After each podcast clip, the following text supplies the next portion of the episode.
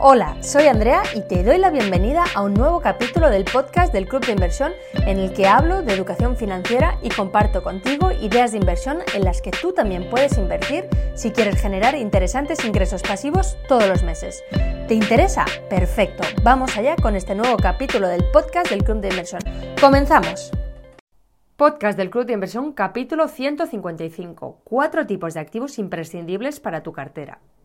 Hola, soy Andrea, la fundadora del Club de Inversión. Un error común entre los inversores principiantes es creer que la única forma de invertir que existe es la bolsa o los mercados de valores, o como mucho las inversiones inmobiliarias. Esto es un error por dos motivos. Primero, porque te cierra las puertas a muchas oportunidades de inversión pero sobre todo porque en el peor de los casos tu cartera podría estar menos balanceada de lo que piensas y por lo tanto ser más sensible a las fluctuaciones de mercado.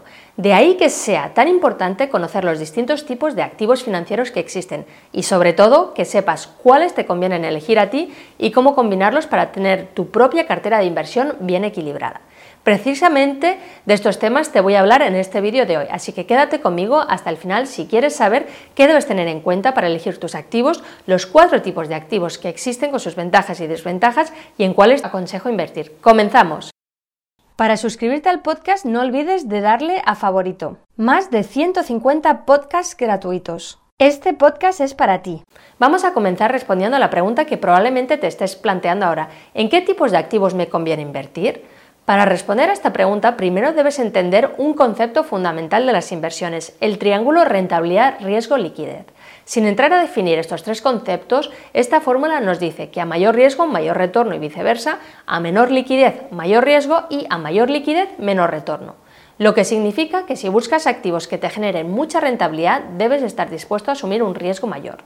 Por el contrario, un inversor conservador preferiría limitar el riesgo aunque el retorno disminuya. Como es lógico, esto es solo una simplificación. Hay otros aspectos que valorar a la hora de elegir un activo u otro, como por ejemplo el objetivo al invertir si quieres ingresos pasivos o hacer crecer tu patrimonio, así como el horizonte de inversión. Pero, sin duda alguna, el factor más importante es el riesgo que estás dispuesto a asumir, más incluso que la rentabilidad que esperas conseguir de una determinada inversión porque el riesgo es cuantificable de antemano, mientras que la rentabilidad puede acabar siendo menor de lo que esperabas. Teniendo esto en mente, veamos ahora qué tipos de activos existen y cuáles son más adecuados para cada perfil de inversión. Pues bien, existen en el mercado actualmente un amplio elenco de activos en los que se puede invertir. Unos tienen una relación con el mercado bursátil y otros no. Y si sabemos combinar ambos tipos, conseguiremos una cartera bien balanceada y estable, incluso en momentos de incertidumbre o incluso crisis económica. Para simplificar la explicación he dividido estos activos en cuatro tipos, la bolsa, inmobiliario, negocios y otras inversiones o inversiones alternativas. Vamos a ver cada una de ellas por separado. Comenzamos con la bolsa. Cuando empiezan sus andaduras en este mundo, la mayoría de los inversores lo hacen a través de la bolsa porque es una de las inversiones más accesibles. La lista de los activos en los que se puede invertir en bolsa es muy amplia, pero de manera básica la podemos clasificar en dos categorías, los activos de renta fija y los de renta variable. Los activos de renta fija son aquellos en los que los intereses que vas a recibir están determinados en el momento en el que realizas la inversión. Así pues, como te expones a un menor riesgo, ofrecen una menor rentabilidad. Dentro de esta categoría de renta fija encontramos principalmente los bonos y las letras del tesoro. Los bonos son una parte de la deuda del Estado, una entidad pública o una entidad privada que emiten para buscar financiación y cuyo vencimiento se sitúa generalmente entre los 3 y los 5 años. Dentro de esta categoría también encontramos, por ejemplo, las obligaciones, que son un tipo de bonos a más largo plazo, por lo general 10 años. Por su parte, las letras del Tesoro funcionan igual que los bonos, pero solo pueden emitirlas los estados y su vencimiento es menor, máximo dos años por lo general.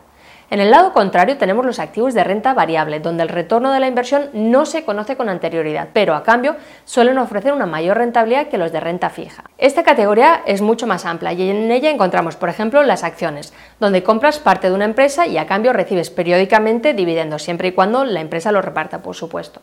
De hecho, si te interesa saber más acerca de los dividendos, te animo a que le eches un vistazo al vídeo que te dejo aquí donde hablo de los dividendos en mayor detalle.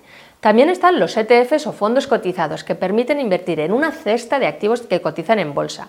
Aunque los he incluido en esta lista, debes saber que los ETFs permiten invertir tanto en activos de renta variable como de renta fija. También encontramos los fondos de inversión, que al igual que los ETFs permiten adquirir una cesta de activos con la diferencia de que los fondos de inversión no cotizan en bolsa. Podemos encontrar fondos de gestión activa o de gestión pasiva. También tenemos las materias primas, donde entre otros encontramos productos tales como los productos de energía, de agricultura, de ganadería y metales preciosos como por ejemplo el oro o la plata. Mientras que las tres primeras son por lo general inversiones más volátiles, los metales preciosos son considerados activos refugio especialmente en épocas de incertidumbre. Y dentro de la renta variable encontramos también el mercado de divisas, también conocido como Forex. Consiste simplemente en la compra y venta de pares de divisas como por ejemplo el eurodólar, el dólar yen japonés, la libra esterlina dólar estadounidense, etc. Dentro de esta lista de activos considero que los productos de gestión pasiva, principalmente los ETFs y fondos de inversión indexados, son la opción más interesante para los inversores particulares, pues incluso con poca experiencia y poco tiempo para consagrar al seguimiento de la inversión se pueden obtener muy buenos resultados. De hecho, es lo que enseño a hacer en la estrategia que he llamado ARALP, de las siglas Alto Rendimiento en Bolsa a largo plazo. Si quieres saber más acerca de ARALP, en la descripción de este vídeo más abajo te dejo el enlace hacia la página de presentación de la estrategia ARALP, donde está todo explicado en detalle y donde vas a poder ver las estadísticas históricas y gráficos. En segundo lugar, encontramos los activos inmobiliarios, también conocidos como bienes raíces. A menudo, los inversores principiantes descartan la inversión inmobiliaria al creer que es preciso contar con un elevado capital inicial para poder lanzarse en esta inversión. Pero lo cierto es que existen numerosas estrategias de inversión inmobiliaria. La más conocida es la compra directa de un bien, ya sea para alquilarlo, para venderlo cuando aumente su valor de mercado con el paso del tiempo y así obtener una plusvalía, o incluso reformarlo y revenderlo acto seguido. En estos casos sí se suele requerir un capital inicial elevado, incluso si recurres a apalancamiento, pero hay otras fórmulas que requieren un menor capital de inicio. Por ejemplo, puedes comprar acciones de empresas del sector de la construcción o bien invertir en REITs y SOCIMIS, que son sociedades de inversión del sector inmobiliario que cotizan en bolsa. Otra opción más novedosa, pero también interesante, es el crowdfunding inmobiliario. Se trata de una vía de financiación colectiva en la que los inversores individuales invierten colectivamente en proyectos inmobiliarios que generan ingresos mensuales y o que tienen un alto potencial de crecimiento. Todos los meses publico un vídeo en el que desgrano cómo lo están haciendo mis inversiones a través de la cartera Inversor Inteligente.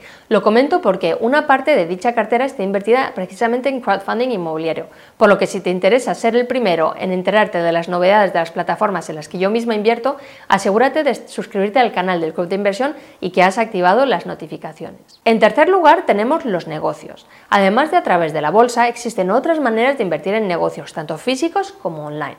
Algunas opciones son, por ejemplo, crear tu propio negocio o adquirir uno existente o incluso convertirte en franquiciado de una empresa que ofrece esta opción, como por ejemplo una cadena de gimnasios. Por otro lado, tendríamos la inversión a través de startups que no cotizan en bolsa y esto a través de rondas de financiación.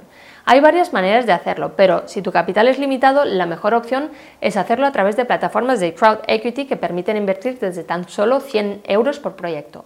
Al invertir en startups, el retorno de la inversión se produce cuando la empresa sale a bolsa, la adquiere otra compañía o comienza a distribuir dividendos. No obstante, debes tener claro que se trata de una inversión a largo plazo en la que el riesgo de que ocurra lo contrario, es decir, de que la empresa quiebre o pierdas el dinero invertido, es bastante elevado. De hecho, lo habitual es invertir en distintas startups en paralelo para diversificar y así reducir el riesgo de la inversión en su conjunto. Así, aunque la mayoría quiebre, obtendrás un retorno de las que sí que obtengan una rentabilidad extra y en cuarto lugar tenemos las inversiones alternativas son otro tipo de activos menos comunes, pero que también pueden ofrecer muy interesantes retornos, además de permitirte diversificar tu cartera. En primer lugar, como no, tenemos las criptomonedas como el Bitcoin, el Ether, Cardano y demás, que ofrecen una elevada rentabilidad, pero también debes ser consciente de que son muy muy volátiles y por lo tanto pueden ser arriesgadas.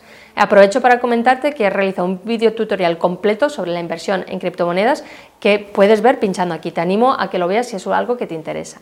También tenemos el crowdlending, que son préstamos a particulares o a pymes. En la cartera inversor inteligente de la que ya te he hablado, también hay una parte que está invertida en crowdlending. Así que eh, si ves los vídeos de seguimiento de cartera, también podrás ver cómo lo han hecho mis inversiones en crowdlending. Por otro lado, tenemos ciertas bebidas alcohólicas, como por ejemplo el vino y el whisky, que son dos tipos de bebidas que se revalorizan con el paso del tiempo. De hecho, recientemente publiqué un vídeo tutorial completo de cómo invertir en en whisky, qué rentabilidad puedes esperar y de por qué es interesante invertir en este tipo de activo. En la descripción del vídeo más abajo te dejo el enlace para que puedas ver dicho vídeo si te interesa la inversión en whisky. Y por último tenemos el arte.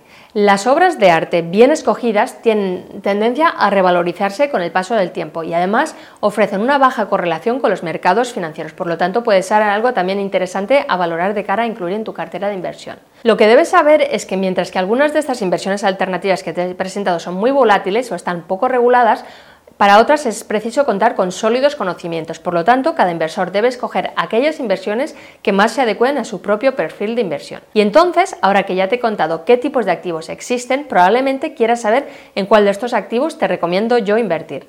Pues lo cierto es que en todos los posibles. Y es que, como te decía al comienzo del vídeo, la mejor manera de mantener una cartera bien diversificada es tener activos distintos que mantienen diferentes relaciones entre sí. Por ejemplo, activos que no tengan una directa correlación, es decir, que se comporten de manera distinta ante las fluctuaciones del mercado. En periodos bajistas es posible que el valor de tus acciones caiga, pero el de tus inmuebles se mantendrá estable o incluso podrá subir. Y por otro lado, también queremos activos que persigan objetivos distintos. Unos pueden servirte para generar ingresos pasivos, mientras que otros te permitan aumentar el valor de tu patrimonio neto. Esta estrategia no solo es recomendable a nivel general, sino que resulta particularmente útil en momentos de crisis económica. Dicho esto, es fundamental invertir solo en aquellos activos que conozcas y entiendas, pues el riesgo de cometer errores costosos es elevado. Así pues, si algunos de estos tipos de activos te ha llamado la atención, te aconsejo que te informes en profundidad sobre sus e inconvenientes y que tengas clara la estrategia a seguir para invertir en ellos. De esta forma podrás construir tu cartera de inversión que sea rentable y sostenible a largo plazo. Y con esto terminamos el podcast de hoy. Espero que te haya gustado este capítulo y nos vemos en el próximo. Hasta entonces, no olvides visitar el blog del Club de Inversión en www.elclubdeinversión.com, donde encontrarás muchas otras ideas de inversión. Te deseo un muy buen día y unas muy felices inversiones.